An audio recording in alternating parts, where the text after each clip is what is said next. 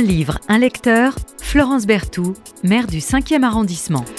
Bonjour, euh, euh, bonjour, Benoît Labelle. Il faut pas que je fasse d'erreur, euh, cher Benoît, parce que il y a Benoît et il y a Denis. Denis, c'est votre père qui écrit, qui rencontre d'ailleurs un vrai, vrai succès, hein, il faut le dire, on va revenir sur ses œuvres. Et donc là, c'est le fils qui vient parler du père. Bon, mais vous venez pas parler du père uniquement parce que c'est votre père, vous venez parler de Rouge Majeur, qui est un roman, un roman sur Nicolas de Stahl, sur aussi le ministère de la Création, je le dis parce que de Stahl, on en parle beaucoup. Hein. il y a une magnifique exposition en ce moment à Paris. allez la voir. Et vous me confiez hors, micro, là, tout à l'heure, que votre père était, était fan absolu de Nicolas de Stahl. Et d'ailleurs, que pendant toute une partie de sa vie, qui est très riche, il a peint. Alors, quelques mots sur vous. Vous auriez pu être économiste, j'en sais rien. Vous aviez fait des études, cher Benoît, d'économie, d'économétrie.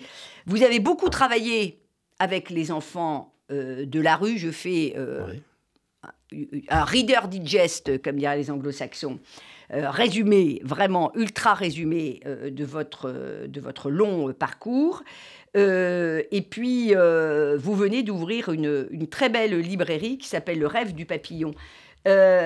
Pourquoi ce début de, je ne sais pas si on peut dire de carrière d'ailleurs, parce qu'on voit que c'est vraiment chez vous de vocation, les enfants de la rue, vous faites ça à Bucarest, et puis vous êtes revenu faire ça en région euh, parisienne avec une association d'ailleurs que moi j'ai connue dans, un, dans une autre vie, euh, un, Hors les murs, et votre média, euh, c'était les, les, arts du cirque. Art de la rue, on pourrait dire plutôt. oui, alors... Comment vous arrivez là? en, ce sont un peu les, les, les hasards de la vie et euh, les chemins qu'on suit euh, un peu par, euh, par passion. En fait, j'ai fait mon service national en Roumanie. Voilà. Et je ne me suis pas vraiment occupé d'enfants des rues en Roumanie, où il y en avait beaucoup dans les rues de Bucarest. Vous avez travaillé avec. voilà, j'ai aidé un ami à fonder sa fondation. C'était un, un, un, jeune Français qui était clown et qui avait été fasciné par les, les images qu'il avait vues lorsque le, la, révolution euh, roumaine a eu lieu, que Ceausescu s'est fait. Ah oui, c'était absolument incroyable. Et, bref, et, on, a découvert tous ces orphelinats où on entassait des gamins de façon absolument atroce. Et donc, vous aidez cet ami voilà. à faire ça. Mais quand vous revenez en France, euh, dix ans plus, enfin en tout cas dix ans plus tard, vous avez créé une association en France et en région parisienne. Ben oui, en fait, on a été contacté par des amis roumains qui étaient étudiants et qui gagnaient un peu d'argent en traduisant pour les tribunaux, la police, euh, la brigade des mineurs, etc. ils étaient dépassés par le phénomène, ils ne savaient pas comment s'en sortir. Et euh, euh, le, président du tribunal pour enfants de l'époque nous a contactés pour essayer de trouver des solutions. Et en fait, on a, on a monté une, équipe de rue expérimentale au départ en utilisant les les, les, techniques que, qui avaient fait preuve euh, leur preuve, fait preuve à, Bucarest. à Bucarest. Et on, on, est, voilà, on a travaillé avec les enfants qui faisaient les parcs-mètres à l'époque à Paris. Euh, ils avaient trouvé une combine absolument incroyable en perçant un petit trou. Ah oui, mais ça, euh, moi, je m'en souviens. Et donc, bon, c'est comme ça aussi. On ne dira jamais assez combien la médiation culturelle, elle permet euh, de, de, sortir de la misère, la misère ah euh, financière, psychologique, etc. Exactement. Pas que la misère matérielle, qui évidemment est très très importante, mais, mais euh, des personnes, comme on dit, qui sont en rupture de banc, et en particulier les enfants, parce que des enfants qui n'ont pas été sortis de la rue, vous ne pouvez plus les sortir quand ils sont, quand ils sont adultes. Et puis vous partez en 2005, Benoît Labbé, à l'aventure de l'édition. Euh, vous allez créer, euh, vous allez travailler euh, chez Dodson France. vous créez une maison d'édition. Elle existe toujours, votre maison d'édition, Synchronique Édition? Absolument. Bon, et alors vous publiez quoi C'est elle qui la librairie. Et alors, vous publiez quoi? Alors, on édite beaucoup de philosophies non dualistes et non religieuses. Donc, des, traditions, on trouve plutôt cette philosophie dans les traditions orientales. Euh, le, taoïsme, des choses comme ça? en Chine, l'Advaita Vedanta en, en, Inde, mais aussi chez nos philosophes bien occidentaux, euh, Spinoza par exemple. Voilà, donc ça, c'est Benoît Labbé. Et euh, vous avez votre très jolie librairie depuis quelques semaines qui s'appelle Le rêve du papillon russe des Fossés Saint-Jacques. Pourquoi vous avez appelé ça Le rêve du papillon? Alors, c'est sans doute pour faire poser la question. Non, mais comme ça En fait, c'est une référence à, une parabole de, de Chuang Tzu, qui est un des grands philosophes euh, taoïste. Et euh, en gros, c'est Chuang Tzu qui euh, dort, qui rêve qu'il est un papillon. Et en se, réveillant, il se demande est-ce que je suis Chuang Tzu qui est réveillé, qui est rêvé que je suis un papillon, ou est-ce que je un papillon rêvant que je suis Chuang Tzu? Voilà, bon. Donc, allez, allez voir, ouvrez la porte de cette très jolie euh, librairie euh, Le rêve du papillon. Il faut soutenir toutes euh, les librairies du quartier latin. Vous venez nous parler de Rouge Majeur. Alors, on est en plein actualité, puisque Rouge Majeur, c'est sur les, les, derniers jours euh, de la vie d'un certain Nicolas de Stahl, qui a été écrit par un certain Denis Labbé. Donc, euh, disons le lien de parenté, redisons-le. Euh, c'est votre, c'est votre, votre père. Et alors, votre père, alors on va parler du livre, mais bon, en deux mots, il a quand même un parcours incroyable. C'est un ancien chef de clinique. il a déjà écrit une vingtaine de livres. Dedans, il y a des essais, des romans, des recueils de nouvelles, et notamment. notamment, il a écrit La vie devant nous, euh, qui, euh, après trois ans d'enquête, euh, dénonçait, dénonçait cette, comment dirais-je, cette espèce de d'économie à vomir euh, du troisième et du quatrième âge, suite d'ailleurs à son bouquin, eh bien, il y a des EHPAD qui ont, qui ont fermé. Il a écrit aussi Le médecin, la liberté et la mort. Bon, très critique à l'endroit du démantèlement de l'hôpital public.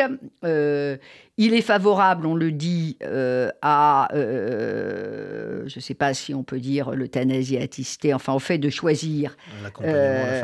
Voilà, en tout cas de choisir euh, sa, fin de vie, disons-le comme ça, pudiquement. Euh, et, c'est aussi un, grand romancier. Euh, Cruel retrouvailles chez Julliard a eu plein de prix, par exemple. Alors, on va pas tout citer, mais voilà, j'ai fait un, résumé parce que je suis sûre que si je vous donne le résumé, on va passer l'émission sur l'œuvre littéraire de votre père.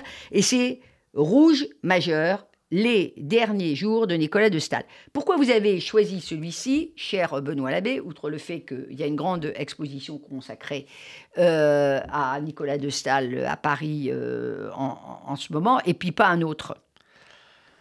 Euh, Alors, je l'ai en quelques mots, parce qu'on est à la radio. Donc je, l'ai choisi pour, à cause de, à cause de la, magnifique exposition. je l'ai aussi choisi parce que c'est c'est un parcours un peu particulier dans, euh, dans mon catalogue d'éditeur. Euh, le, pourquoi éditer son père? Je n'ai pas vocation à éditer mon père. Mais c'est un livre euh, qui a un parcours un peu particulier.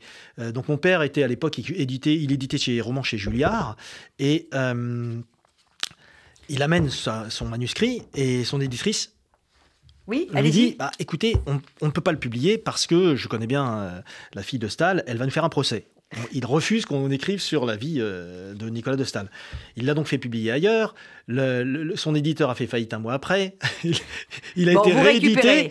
Et, en, troisième, en troisième main, je l'ai repris parce que c'est vraiment un bon livre qui a reçu le prix des lecteurs de Brive. Notamment. Et, voilà. Et, puis, De Stahl, c'est aussi quelqu'un enfin un personnage euh, Alors c'est un personnage romanesque. C'est un personnage romanesque. Alors ce sont euh, les, derniers jours. Euh, Nicolas de Stahl, c'est quelqu'un qui est mort à, à, 41 ans. Mhm. et alors c'est vrai ou c'est pas vrai cette histoire de il, il est allé voir un concert d'Anton Webern qu'il a totalement retourné. Et à partir de ça, il fait une œuvre dont on pourrait dire que c'est aussi l'œuvre de toute une vie. Mais l'œuvre de toute une vie, c'est toujours inachevé. C'est vrai ou ah, c'est totalement romancé? C'est totalement véridique. C'est totalement véridique. Absolument. Voilà. Alors, on est en mars 1955. Oui. Et alors, De Stahl assiste euh, à un concert au théâtre de Mérigny qui est euh, un concert d'Anton Webern. Est-ce que vous pouvez dire pour nos auditeurs quelques mots sur cette euh, Anton Webern dont je suis sûr que beaucoup n'ont pas, n'ont pas, entendu, n'ont pas entendu parler C'est un grand. c'est un, c'est un compositeur et c'est, il a, il a une écriture musicale tout à fait particulière. Il est chef d'orchestre autrichien. C'est un élève de Schoenberg, ami d'Alan Berg. Et il a inventé, je le dis, alors je, je, lis mes notes parce que c'est très important, sinon on ne peut pas comprendre une partie du bouquin.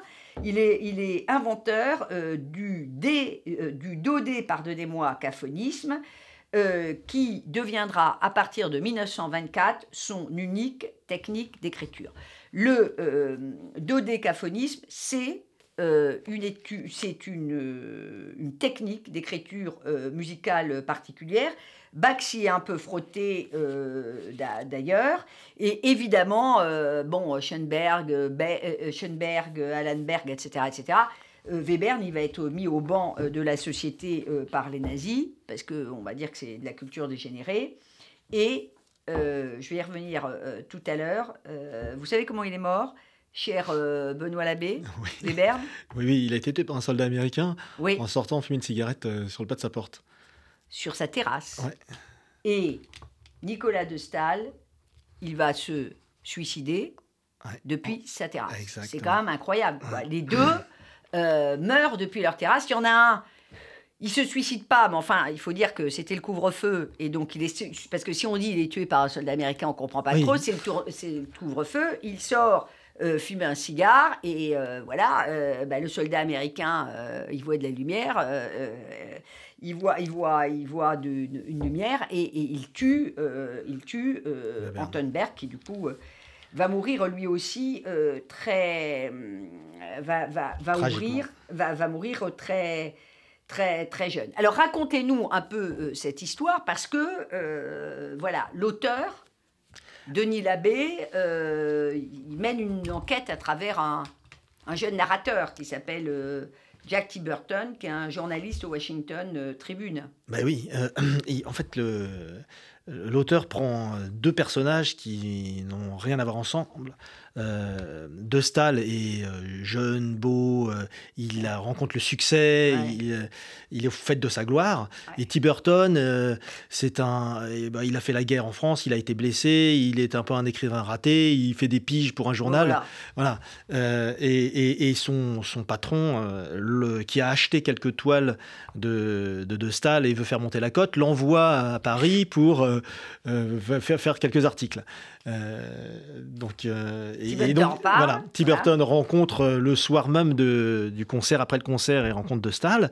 Et euh, il, De Stahl va l'emmener avec lui. Euh, pour, pour les dix derniers jours de sa vie dans le, dans le sud. Enfin, ça, il ne sait pas, évidemment. Et non. et, et, donc, c'est, ben, voilà, l'auteur place un, un témoin euh, oculaire de, et de, des affres euh, que traverse euh, De Stahl après, après, après ce concert où il est complètement subjugué par la musique de Webern. Et je, pense que ce sont deux chercheurs. De Stahl, il n'a jamais voulu être classé dans une, une école de peinture. Ce que vous dites. et, et, et il, il, est en permanence en train d'essayer de dépasser ses limites, de, ne jamais reproduire ce qu'il a déjà fait. Et d'ailleurs, il est dans une période un petit peu compliquée de sa vie parce que il connaît le succès, mais il est déjà une étape plus loin. Les, les, galeristes ne comprennent pas et le public ne comprennent pas nécessairement ce qu'il fait, et, euh, il, a, il a ce sentiment d'être incompris, qui est, je pense, un des facteurs qui ont pu. Bien sûr. Alors, vous, vous disiez, c'est très important, il refuse les étiquettes, les courants. D'ailleurs, il est très difficile à classer par. Euh, pour les, les, spécialistes euh, de, de, de l'art, quoi. Euh, mhm. Un peu comme Bratt, d'ailleurs, pour qui il avait une immense admiration, euh, qui refusait les classements. d'ailleurs, il a souvent créé la surprise, hein, parce que quand on voit une œuvre comme Les footballeurs, bon, ah on est très, très loin de cette œuvre-là sur laquelle on va revenir. le, le concert, qui est une grande toile de 4 mètres sur, euh, sur, euh, sur six. Et euh, cette œuvre, elle est incroyable. Enfin, moi, ça m'a beaucoup, ça m'a beaucoup fasciné parce que on est plongé au cœur de la création et on voit, si j'ose dire, cher Benoît Labbé, on voit l'envers du décor de la création. Parce ce que vous disiez, il est au fait de sa gloire, Nicolas de Stahl. Donc, d'ailleurs, sa gloire, par parenthèse, hein, c'est plus de 1100 tableaux qu'il va faire sur 15 ans quand même, je le rappelle. Hein. C'est-à-dire, Stahl, c'est ça, hein, c'est pas une carrière de, de, de, 60 ans, de, que, que sais-je, c'est vraiment plus de 1100 tableaux qu'il va faire sur 15 ans avec voilà, des genres assez assez différents. Et l'envers du décor, bah, c'est quoi? Bah, C'est le, le doute. Euh, c'est un doute euh, terrible qu'il mmh. est, qu'il étreint et, et, et, qui lui euh, impose une, une, gymnastique euh, de l'esprit et du corps, parce qu'il peignait avec son corps. Euh, d'ailleurs, il, il, est très physique dans sa peinture. Tous ses premiers tableaux, c'est au, couteau qu'il les fait, en rajoutant des couches successives. Et puis, bah, les deux dernières années, il, change de technique et il va produire, je crois, 200 toiles en un an. Enfin, c'est c'est faramineux. Voilà. Et, alors, il y a, comme vous le dites très justement, il y a le, la peur de la toile blanche. Il y a le côté très laborieux. Et puis il y a aussi, on le voit à travers euh, l'enquête du narrateur, euh, Tiberton, là, euh, ben, il y a aussi euh, finalement euh, l'aspect plus mercantile, c'est-à-dire qu'on a les galeristes sur le dos, voilà, on a des soucis financiers en permanence, même comme mmh. on a a priori pas de problème pour vendre ses, toiles comme Nicolas de Stahl. Enfin, il y a tout ça, quoi. Il y a tout cet envers du décor. Qu'est-ce qu'il a de particulier ce, tableau, le concert là, de, de ce, concert de, de, 4 mètres eh ben, sur, sur 6 mètres pour vous quand on lit l'œuvre de euh, de, Denis Labelle il est, il est, immense. Il, est, il a un fond rouge euh, très puissant et puis il est inachevé. On a une contrebasse et un, mm. piano avec une, une, partition au milieu, mais on sent l'intensité euh, qu'a voulu peindre de Stahl. Il a voulu qu'on entende la musique en voyant son tableau. Mais il y a cette, euh, on, ne peut pas s'empêcher d'être frappé par la toile et en même temps d'être frappé par le, le, ben, fait qu'il est inachevé et, qu'on y voit le destin tragique de de, du peintre. Bien sûr. Et alors vous venez de dire quelque chose qui est sans doute très très très important dans cette œuvre. Euh, il veut qu'on entende la toile. Euh, ça, c'est un, procédé euh, qu'on appelle d'ailleurs euh, la synesthésie. Ah c'est deux ou plusieurs sens qui sont associés. voilà, par exemple, bah, euh, on va avoir euh, des nombres qui vont être associés dans l'espace, on va avoir euh, la musique qui va être perçue comme colorée, là c'est typiquement le cas, hein, rouge majeur de Denis Labbé. On a des formes aussi qui vont impliquer des goûts et des couleurs. vous savez que c'est, ça existe, hein, l'auteur qui est médecin, Denis Labbé, le confirmera sans doute, c'est-à-dire que cela dit, il y a des personnes qui ah sont synesthètes c'est-à-dire qu'ils sont capables d'associer des chiffres ou des lettres euh, à des couleurs. Il paraît que c'est, j'ai lu que c'était héréditaire, euh, génétique, euh, voilà. Alors là, bon, c'est un exercice tout à fait particulier, et il est obsédé par l'idée de comment traduire l'émotion. Comment traduire l'émotion et, la musique par un art visuel. Par un art, par un art visuel. Vous nous lisez un, vous nous lisez un, un un petit morceau. Euh, j'en profite pour, euh, pour citer, euh, pour citer l'auteur. L'art doit être recherche, aventure, instabilité. Il n'y a pas d'art s'il n'y a pas de recherche, d'aventure et d'instabilité. Et puis l'autre qui est, est peut-être le, le, terrible envers du décor, à l'origine de toute œuvre majeure, et là on a une œuvre géniale, il y a une jouissance meurtrière et qui va se retourner contre lui. Allez-y, cher euh, Benoît Labbé. Alors, c'est De Stahl qui parle à Tiberton et qui lui parle de ses tableaux. Tous ces tableaux sont des miroirs de moi-même. Ils marquent le chemin parcouru et m'indiquent la direction à prendre. Chacun me permet de dater mon existence. Quand vous les vendez, ce doit être un déchirement. L'artiste doit répudier sa toile terminée le plus tôt possible, afin qu'elle ne serve pas de modèle à la suivante. C'est par rupture qu'on avance. Il ajoute, avec un sourire narquois, tout juste provocateur Ma peinture se situe, comme ma vie, dans un espace étroit entre l'ordre et le chaos. Il y a quelque chose de mort dans le parfait défini. L'art doit être recherche, aventure, instabilité.